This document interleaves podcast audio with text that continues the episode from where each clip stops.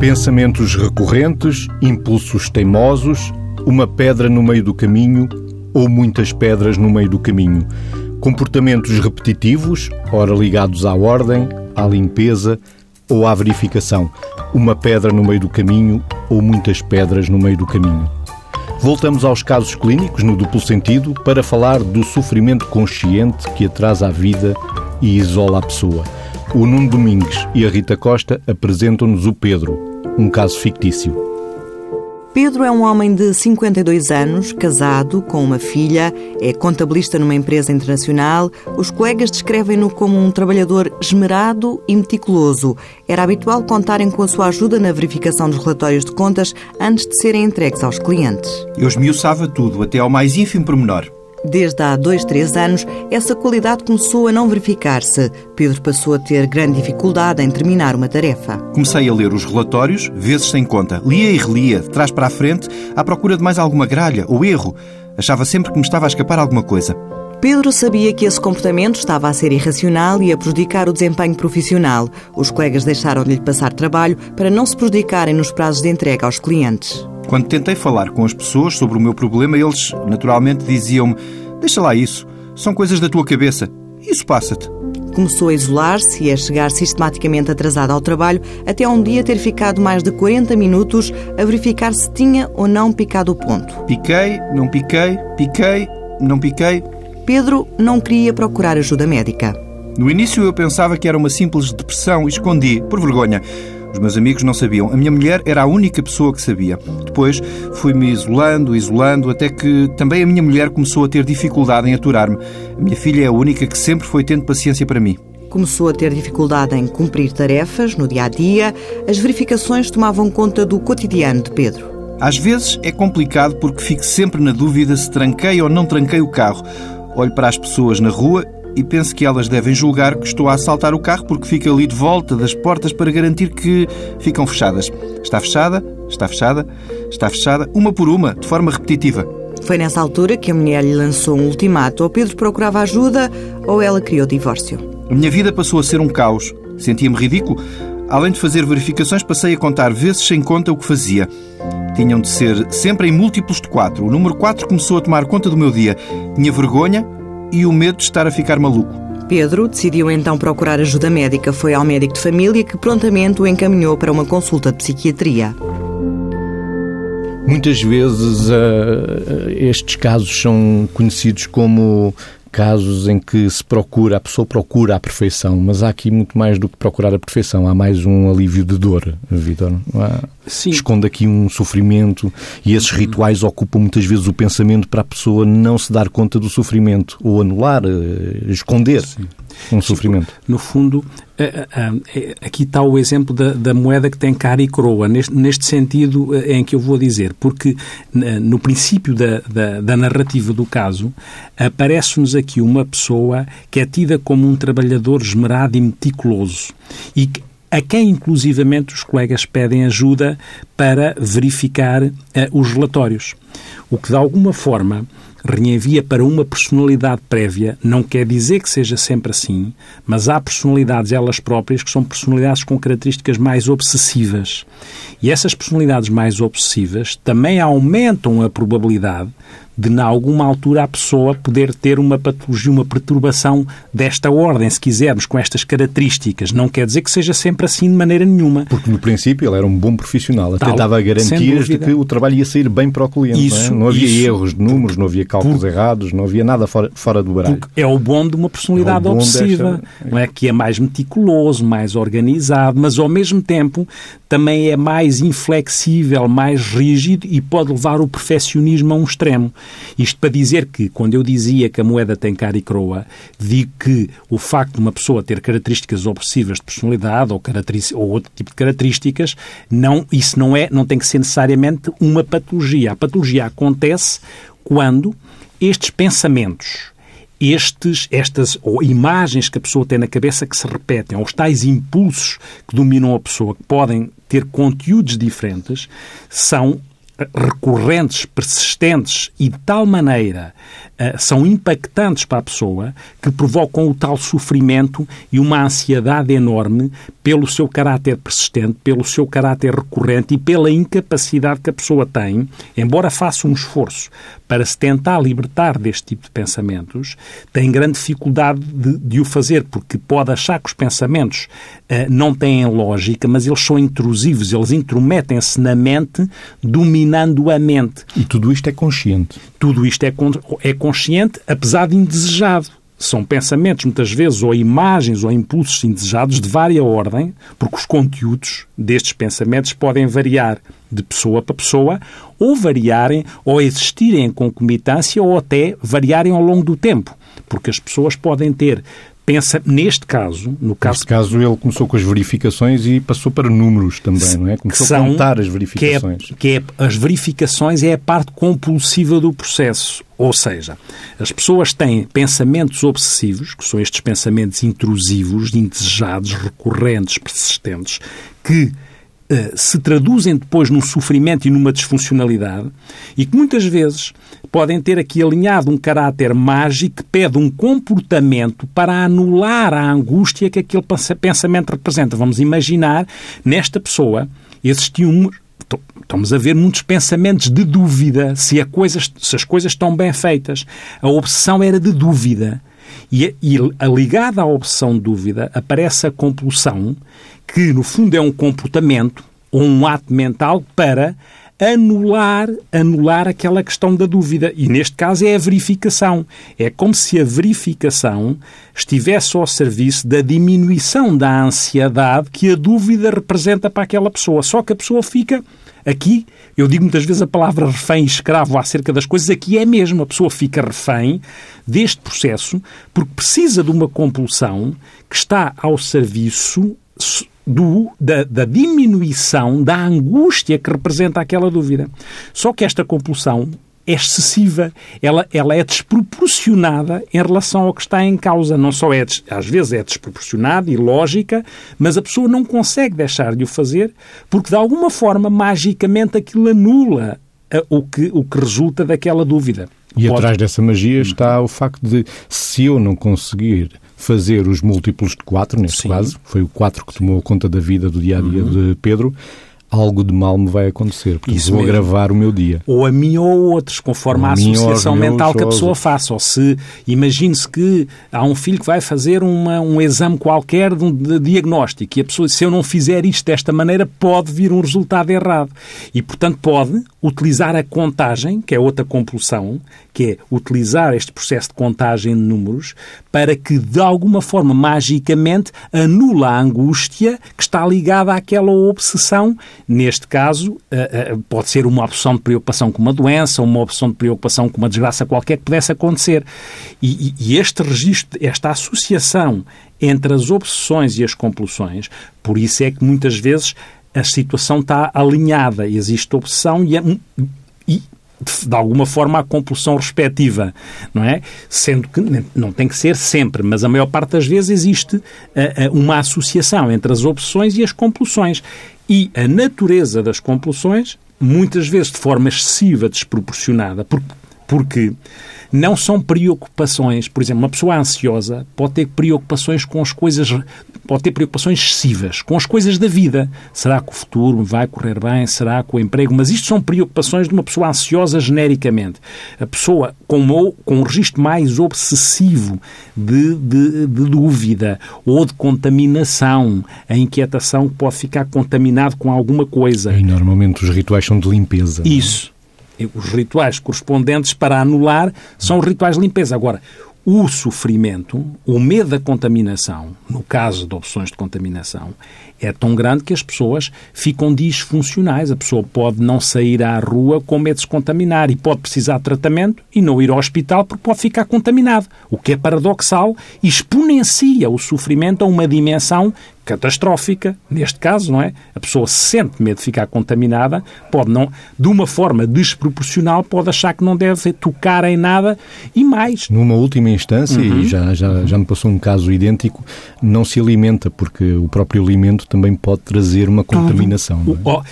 Porque isso que o médico está a dizer é interessante. Porquê? porque reenvia para outro aspecto que tem a ver com a natureza destas situações. Que estas situações podem ter aquilo que nós chamamos mais insight ou menos insight, ou seja, mais capacidade de avaliar se aquela crença que eu tenho é lógica ou ilógica. Normalmente, nós sabemos que coisas que são mais estranhas nós conseguimos perceber que elas são ilógicas. Estas nós conseguimos ter insight. Só não conseguimos é controlar. Achamos que aquilo não tem lógica, que é um pensamento desproporcionado, mas não temos capacidade, por muito que nos esforcemos, de controlar. Há pessoas que têm este. Vamos imaginar uma pessoa. Está aqui o caso de, de dele, dele, na parte final, está a verificar o carro Uhum. Todos nós podemos ter pensamentos intrusivos normais, em alguma altura com mais stress, em que temos tendência, por exemplo, a uns mais que outros, a verificar se o carro está fechado. O double isso... check é comum, não é? Certificar duas vezes se o alarme, se o alarme Lá está. Que, a tranca ficou certo, só que isso não atinge, não atinge uma desproporcionalidade, não atinge uma incapacidade de controlar, não, faz não chegar atrasado um ao trabalho ou um compromisso. Isso mesmo.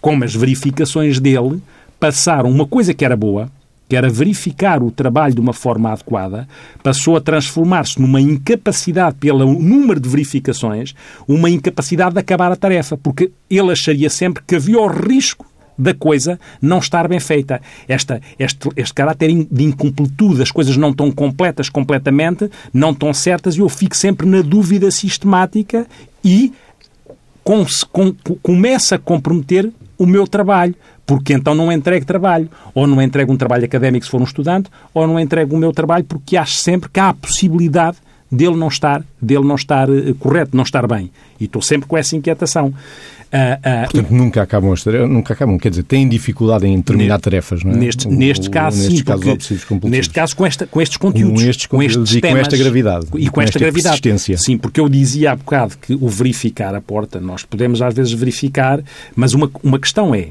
quando eu falei do insight, por isso é que trouxe aqui a questão dele verificar a porta do carro. Uma pessoa que tem um, um bom insight para isto dirá assim: verificar, verifica o carro um conjunto de vezes que não consegue controlar, mas sabe que não é por isso que o carro não vai ser assaltado ou, ou, não tem inquietação porque acha que está a verificar a mais, ou dando um exemplo mais perceptível, uh, vai verificar o gás um conjunto de vezes, mas acha que não é por isso que a casa vai ficar incendiada. Mas há pessoas, ou existem pessoas que têm. Mas é melhor verificar, não vá a casa ficar incendiada. Esta, esta tem um insight mais razoável, não tem um bom insight. Há algumas pessoas no limite têm um insight mais pobre, mais ausente, chega a tocar quase a crença delirante. A crença errada, a pessoa tem, tem, eh, eh, tem mais dificuldade de achar que não tem lógica ou que a probabilidade de se não verificar se o carro não está fechado ou o gás não está fechado, vai ser igual a ter o carro assaltado ou a casa incendiada. E acha que isso vai mesmo acontecer. Aí são as pessoas que têm um insight mais reduzido, porque têm uma, ligado à verificação, têm quase a convicção absoluta que se não a fizerem, se não a fizerem, a casa vai ser assaltada. Há pessoas que não. Sentem que, não é, sentem que aquilo é uma coisa que está a dominar o seu funcionamento, irracional, tem essa percepção da irracionalidade, só com a dificuldade em controlar essa irracionalidade. E o Pedro ficou de ir à consulta de psiquiatria. Na consulta de psiquiatria, Pedro é um homem alto, porte atlético, vestido de forma informal, de trato afável. À pergunta como se sente, respondeu que se sentia deprimido. Não consigo sentir prazer pelas coisas. Sinto-me em baixo de forma, sem energia, sem alegria. Tenho também dificuldade em concentrar-me e não consigo tomar decisões. Nas anotações da entrevista clínica pode ler-se alterações do sono, desesperança, sem ideias suicidas, sem consumo de drogas ilícitas, sem consumo excessivo de bebidas alcoólicas, história de episódio depressivo na entrada para a faculdade, com boa resposta à terapêutica, não chegou a um ano de tratamento. Nos antecedentes familiares, Pedro recorda com um sorriso. A minha mãe gostava muito de limpezas. Limpava o que já estava limpo, como dizia o meu pai. não pratica exercício físico, boa fluência verbal e com capacidade de insight. No final da consulta, Pedro foi medicado com antidepressivo e encaminhado para psicoterapia. Vítor, está aqui a continuação do que estávamos a dizer. Pedro tem capacidade de insight, portanto é uhum. capaz de ler e desmontar as crenças, uhum. o que o leva também, com esta consciência que ele tem de, dos atos e das verificações serem tão despropositadas, chegam a ser bizarras, como a questão de ficar 40 minutos a picar o ponto, uhum. não é? Uhum. Hum, há uma vergonha associada aqui e que ele tem até a dificuldade em ir ao médico, em partilhar, mas, dada a capacidade de insight, a psicoterapia é um bom caminho também. É? O, o Mésico tocou aí eh, em dois ou três pontos importantes. Para, antes de chegar à questão do, do, da abordagem terapêutica, tocou aí na palavra vergonha, que é uma das questões. A prevalência destas situações obsessivo-compulsivas, não é? que podemos chamar já que é uma perturbação obsessiva ou compulsiva, a prevalência ao longo da vida pode ir, dizem os, os, os, dados estatísticos que valem o que valem, pode ir até à volta de 2%. Só que se sabe, provavelmente, de forma realista, a prevalência pode ser maior. Precisamente por causa da vergonha. Porque como estas pessoas têm, a maior parte das vezes, insight, juízo crítico para a situação, mas acham que aquilo é tão estranho, que têm inquietação dos outros não, não, não, não, não entenderem, e ele, ele utiliza em determinada altura, dizia, eu sentia-me ridículo.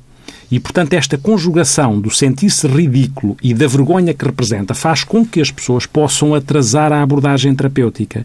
E é muito curioso que há sítios que, onde, onde, mesmo em Portugal, onde há intervenções em grupo, uma das, uma das, das entidades é a Domus Mater, que segue estas, estas situações. A Associação para o Apoio de Doença Obsessiva Compulsiva. Isso. E, e onde tam, também há abordagens em grupo, além das abordagens individual, individuais. E muitas vezes é interessante que as pessoas aí têm a percepção de que, para já, desmontar um bocadinho que afinal, estas pessoas são pessoas comuns, como todos nós, e que, como alguém dizia que eu seguia, bah, eram pessoas todas inteligentes, não tinham nada, não, não eram pessoas estranhas como, como se acharia de, de, de, pelos comportamentos que podiam, aqueles comportamentos que podiam ser estranhos.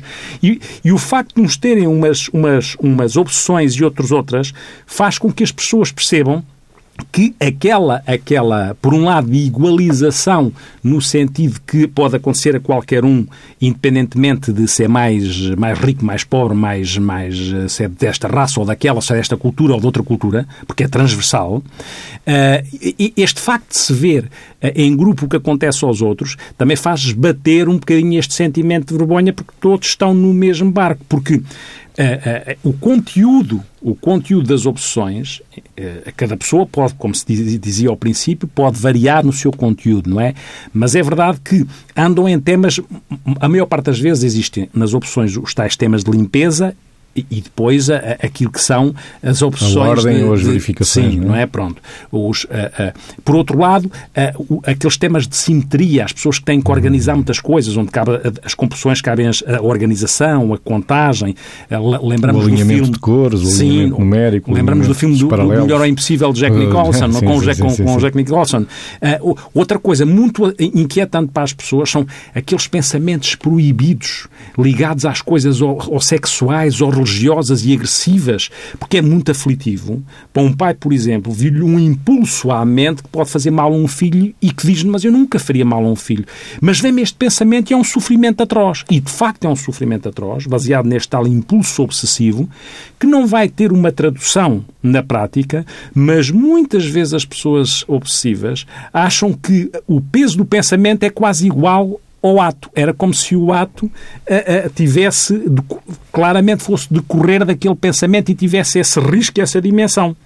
E aquilo é mesmo só um pensamento. E, portanto, estes, estes temas, estes temas que, que, uh, e, o, que estes são os temas de danos, de fazer dano a, a, aos outros ou a si próprio, e os temas, e os temas quando, quando o Vítor falou sim, da, sim, da, sexualidade, sim, o, quando há o, o, problema das limpezas, uhum. a, sexualidade muitas vezes fica afetada com o medo da contaminação. Falámos dos alimentos, mas a sexualidade também fica muito claro afetada nestas pessoas que sem sofrem dúvida, com dúvida. esta categoria da limpeza. E, e quando, quando, as certas situa quando estas situações são muito intensas, é um, de facto um sofrimento atroz. Não? Todos nós conhecemos da nossa clínica situações onde quer pensamentos, quer impulsos, quer ideias mentais, quer compulsões dominam a vida das pessoas. Uhum. Eu lembro-me de alguém que segui que nos rituais de limpeza, em função das opções de contaminação, lavava as mãos até sangrar.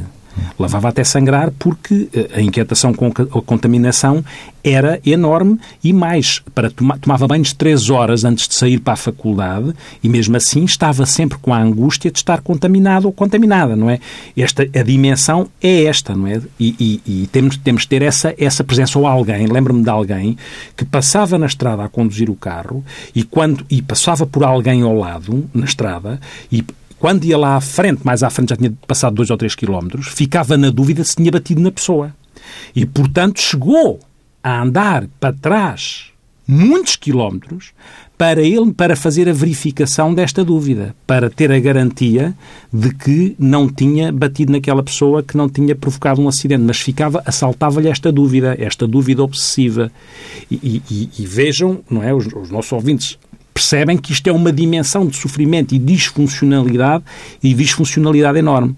É claro que quando se tem mais insight, as pessoas estão mais disponíveis para, ah, claro, para se tratar, mas ter a percepção que depois as abordagens terapêuticas, as que resultam mais, que já poderemos falar um bocadinho disso. É, já, sim, já sim, vamos, sim, Victor, mas ainda só, só para irmos ainda à vergonha. Um, quando falamos também do obsessivo-compulsivo, parece que há uma certa gala em muitos contextos, porque também são, há muitas pessoas de sucesso, de carreiras de sucesso, que têm uma característica, um traço uh, obsessivo e que tem um poder, quer de estatuto profissional, quer uhum. social, quer económico. E há uma certa gala, também não é só vergonha. E hoje creio que na própria sociedade o ser obsessivo até parece fazer assim algum, eu acho algum que, estilo. Eu acho, que a vergonha, termo. eu acho que a vergonha está quando as pessoas têm patologia. Essas têm a mesma vergonha, ou seja, é que as pessoas que têm uma coisa são traços de personalidade isso é como haver um traço narcísico e a pessoa achar que é o maior e isso também provocar realização em ambientes Sim, mas nunca conotamos o narcísico com ah, eu sou narcísico, mas dizemos mais facilmente ah, eu sou obsessivo. Ah, nesse é? sentido é? sim, porque a conotação sim, não, sim, é, não é pejorativa. Sim, sim, sim, nesse sentido sim, não é? Que é a pessoa dizer... Porque as pessoas obsessivas sabem que muitas vezes nos traços obsessivos têm coisas que dão jeito, mas estamos a falar, não estamos a falar de patologia. De patologia. Porque na pato... E até têm graça algumas, quando não falamos de patologia. É, claro, porque graça às vezes dá jeito. Podem perder a graça mais tarde, o... mas isso é outra conversa. E, e, às vezes, como, às vezes a pessoa pode ser, a pessoa pode ser muito argumento, a pessoa obsessiva de traços obsessivos, não é? A pessoa com patologia obsessiva ou compulsiva, uhum. normalmente é uma pessoa, porque como está sempre a pensar nas coisas, muitas vezes é muito argumentativo, ou seja, quando o outro está a dizer uma coisa, já ele pensou o que o outro ia dizer, porque é, é, é, muito argumentativo e, e, e, muitas vezes vai para a cama com aqueles pensamentos, deita-se a pensar naquilo, acorda a pensar naquilo, nos prós, nos contras, é mais argumentativo, também é mais preocupado com a organização, com as regras e, e nesse sentido a fronteira entre aquilo que dá jeito e aquilo que depois chateia aos outros, às vezes é a fronteira é ali tenue, não é? Porque se o indivíduo, o indivíduo obsessivo é mais preocupado com os horários, com as arrumações da sua secretária, não é? Se aquilo quando é um traço, serve ao próprio e é útil e pode servir uma organização. Quando atinge uma dimensão de patologia, mas na patologia já estamos, com, estamos naquele caráter de sofrimento e disfuncionalidade. Isto aqui, isto é, é como este caso. Ao princípio, quando ele é esmerado e meticuloso, serve, à organização e serve aos colegas. O problema é quando isto passou para um lado que já não tem a ver com o traço de personalidade. Invadiu aquilo que é o funcionamento daquela pessoa ficou invadida e, neste, e literalmente ficou contaminada na sua forma de estar, ficou com refém, é? refém, ficou desadaptada em relação à forma de funcionar e com sofrimento, porque muitas vezes o indivíduo com traço obsessivo não, não, tem, não sente sofrimento, não é? Sente, pá, que chatice, eu estou a pensar nisto, mas, mas ao mesmo tempo também me dá jeito, não é? Uhum. Já, porque o outro vai pensar, eu já pensei, bom, não é? E, eu, e, e, e chega, chega certo, chega a horas, uh, de, uma forma, de uma forma que, é, que até pode ser reconhecida por uma organização, não é? Mas se depois rigidamente andar a cobrar isso aos outros, aquilo fica complicado, não é? Vamos à consulta de psicoterapia? Sessões mais tarde. Pedro confessa à psicoterapeuta que se sente mal com ele próprio. Tenho raiva de não conseguir vencer isto e sinto-me ridículo. Como é possível? Se alguém me viesse contar uma história como a minha, eu acho que pensava que essa pessoa era completamente desequilibrada da cabeça. Quando questionado sobre a depressão, Garantir que está tudo bem é mais forte do que eu. Se não fizer as verificações todas, penso que algo de mal me vai acontecer. Eu sei que não há relação nenhuma entre uma coisa e a outra, mas não sou capaz de não o fazer. Depois sinto-me mal. Meses mais tarde, a família readquiriu algum equilíbrio. A mulher e a filha estão mais compreensivas no que diz respeito à sintomatologia de Pedro e dispostas a ajudar no que a elas disser respeito. Pedro voltou ao trabalho. Estou sempre a pedir desculpa à minha família pelo chato que eu sou. Eu próprio sinto-me um grande chato. O que me vale é que eles me têm apoiado muito. Pode não ser incapacitante, mas a perturbação obsessiva-compulsiva também tem, eh, em alguns casos, um caráter eh, crónico. É preciso aprender a viver com estas características e o contexto social, familiar, também adquirir esse conhecimento e a educação para a saúde Uhum. eh, também pode trazer sucesso no retorno à vida mais do cotidiano, mais satisfatória e com menos sofrimento, como é o caso de Pedro, que está a acontecer, não é? Por um lado, Um aqui, trabalho de equipa, médico Sim. de família, psiquiatra, psicoterapia. Eh, e a própria psicoeducação que o médico estava a referir, não é? Que é eh, ensinar as pessoas a, a- a lidar com isto da melhor forma, não é? Porque, verdadeiramente, numa família, em algumas opções ou em algumas compulsões podem envolver a família. Por exemplo, aquela das contaminações, a pessoa pode achar que não quer lá receber ninguém em casa porque as pessoas vêm contaminadas, o que atinge a família toda na sua funcionalidade. Um exemplo, não é? Por outro lado, aqui está aquilo que nós dissemos, que é de facto ele tem insight, porque ele diz: Eu sei que não há relação nenhuma entre uma coisa e outra, mas não sou capaz de não o fazer. É que este, este exemplo traduz, esta, esta afirmação traduz esta questão do insight e esta disponibilidade para o processo terapêutico. Muitas vezes é a combinação de medicação antidepressiva de uma determinada área. sofre mesmo com isto. Eu sou um chato, não é? sim. Eu E próprio ele próprio- desvalorizo, ele próprio, não é? Sim, claro. É E muito- sinto culpa perante e os meus, culpa. não é? Pronto. Sentes desculpa peso, sentes pesado, não é? pesado, e e, e Um mais, e, oh, oh, ele- nós aqui podíamos dizer que havia uma situação de comorbilidade com depressão. Ele já tinha tido uma depressão e existem aqui Uhum. Sintomas de faculdade. Uhum. depressão. E, e existem atualmente, que ele diz, sinto-me em baixo de forma, sinto-me sem energia, sem Não alegria, alegria. dificuldade em concentrar, porque muitas Em tomar vezes... decisões. Isso, isso mesmo. São sintomas depressivos que existem, como nós dizemos, em, em comorbilidade, em associação. As patologias podem estar associadas. E se isto traz um sofrimento enorme, a pessoa depois sente-se deprimida. E, e- e, nesse sentido, as terapêuticas são terapêuticas que combinam muitas vezes aquilo que é a medicação antidepressiva numa área que são os inibidores da recaptação da serotonina, porque se acha que esta área da serotonina, deste, deste funcionamento serotoninérgico pode estar comprometido, porque a causa para esta situação são causa, é, é multicausal, não é? Podem existir fatores de ordem genética. A mãe tinha a mãe tinha ah, ah, ah, rituais de limpeza, porque aumenta num parente em primeiro grau de alguém com uma perturbação obsessiva ou compulsiva, aumenta duas vezes mais a probabilidade de ter. E por outro lado, também é muito curioso, porque em termos de género, acontece isto é, acontece muitas vezes no adulto jovem aparecer, esta situação na adolescência, quando mais precocemente nos rapazes, mas depois igualiza-se ao longo dos tempos a, a questão do género, tanto num género como no outro, mas os conteúdos às vezes são um bocadinho diferentes, ou podem ser, de limpeza podem ser, por exemplo, até por uma questão cultural, lá está os, os aspectos socioculturais, os, os, os de simetria, os, de- os de medo provocado dano podem ser mais no género masculino e os de limpeza, por exemplo, podiam ser mais no género feminino. Não quer dizer que seja sempre assim. Uhum. Estamos a falar, estamos a, estamos a tentar dizer é como é que os aspectos socioculturais Também condicionam, condicionam os conteúdos, os temas. É nesse sentido. É como se diz em termos da, das explicações mais psicodinâmicas, mais analíticas, que alguém, se tiver uma vulnerabilidade de uma criança, alguém que seja, que tenha, seja muito controlada, com um superego muito marcado, a dizer que se tu fizeres isto é asneira, uma marcação de culpa muito precoce, em alguém com alguma vulnerabilidade biológica, pode facilitar um registro mais obsessivo. Mas isto, atenção, isto são sempre combinações multifatoriais, não é ou só uma coisa ou só outra, é a conjugação. E as terapias cognitivo-comportamentais, porque existem crenças erróneas, existem distorções do pensamento, existem estas, estas inferências, vai acontecer uma coisa má, esta maneira de pensar, as terapias cognitivo-comportamentais são muito importantes para desmontar estas distorções cognitivas, por um lado, e para controlar muitas vezes os comportamentos. Por exemplo, aquilo que é, na parte comportamental, fazer a exposição e evitar a resposta, que é fazer com que alguém uh, fique exposto perante uma coisa que provoca uma inquietação, uma ansiedade,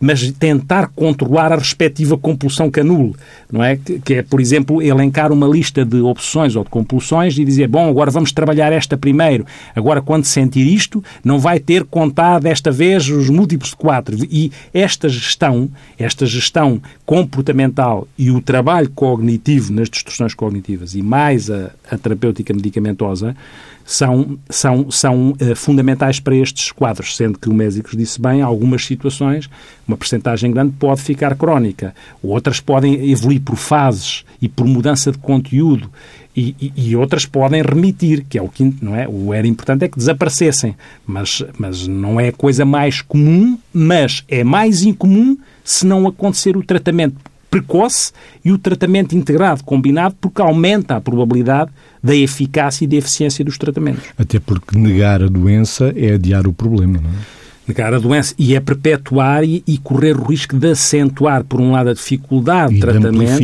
e de amplificar o sofrimento e de, e de amplificar os conteúdos. Qualquer uhum, tema poder, pois, pois. poder, poder potenciar ou exponenciar mais uma, mais uma obsessão ou mais uma compulsão, porque muitas vezes elas podem, podem mudar, podem transitar, não é? A cura é o doente conseguir voltar a ter uma vida pessoal e familiar ajustada, profissional e socialmente adaptada, e vemos que o Pedro está a conseguir fazê-lo.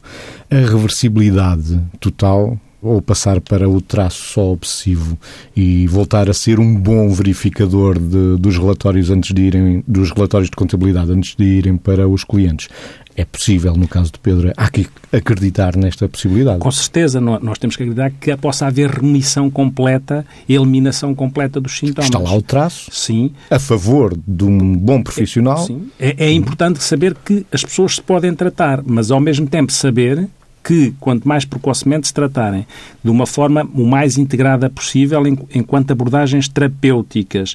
E, por outro lado, ter também a noção que há casos mais graves que outros. Não podemos achar, lá está, os casos, os casos, há casos em que a remissão uh, uh, completa pode acontecer, como pode existir um caso em que nem a terapêutica medicamentosa ou a terapêutica ou as intervenções psicoterapêuticas, falei das cognitivo-comportamentais, como de outras abordagens. É só porque, quando se fala muito em termos de, de, da, da, evidência científica, muitas vezes para as opções fala-se da, e para as, para as opções e para as compulsões fala-se da terapia cognitiva ou comportamental, porque ela também vai intervir nos comportamentos, não é? E, e nos pensamentos, mas... E são pessoas que se gostam de organizar com listas, não é? muitas é? vezes, também é muito muito, utilizado é, nessas terapias cognitivo ou comportamentais. Muitas vezes é trabalhar por uma, por uma linguagem que as pessoas já entendem, mas não excluir aquilo que são os aspectos psicodinâmicos, até pela nossa formação, que sabemos que há aspectos psicodinâmicos de orientação. Aquelas, o psicodinâmicos tem a ver com os conflitos internos. Vamos pelo lado da depressão atenção. Pelo... Se formos pelo lado da depressão e não pelo lado do sintoma da obsessão do que está em cima, pelo é? lado do, do, que está visível em lado, termos de comportamento. Pelo lado da depressão tem que ser porque, porque acrescenta sofrimento, não é? E quando uhum. a pessoa faz um antidepressivo, ao mesmo tempo também... Mas diga mesmo em termos psicoterapêuticos, em termos dinâmicos. Em, em, em termos psicoterapêuticos também, uhum. sendo que, lá está, depende muito também da dimensão, não é? Porque se a pessoa tiver muito dominada pelas opções e compulsões, se aquilo tiver a contaminar a vida toda da pessoa, não há forma também... Mais rápido, não, não há é? forma de não ir aí, não é? Porque, porque a pessoa está disfuncional. Uhum. Não, porque aqui a questão é a disfuncionalidade da pessoa condicionada por aquilo. Uma pessoa que não sai de casa porque demora 4 horas a tomar banho, é evidente que isso é uma disfuncionalidade concreta que tem que ser atacada. Ou uma pessoa que faz sangue nas suas mãos porque está a lavar, temos que ver como é que conseguimos resolver aquilo, não é? Mas a Portanto, longo prazo dava jeito também uma psicoterapia mais de uma intervenção até existencial. Sim, sem dúvida. E também depende dos momentos da vida das pessoas e da atenção, idade. da idade, dos momentos, da forma como a pessoa olha para estas situações e há pessoas que têm... E a tal pessoas, capacidade de insight. Isso mesmo. Há pessoas que têm, enquanto funcionamento mental, têm uma vivência mais, mais, mais cognitiva e outras podem ter uma vivência mais emocional, mais conflitual das coisas. E essas também têm que ser abordadas pelo lado do conflito que pode estar subjacente a estas respostas obsessivo-compulsivas. E por isso as estratégias também uh, existenciais e analíticas, tudo é válido em função de cada pessoa em particular.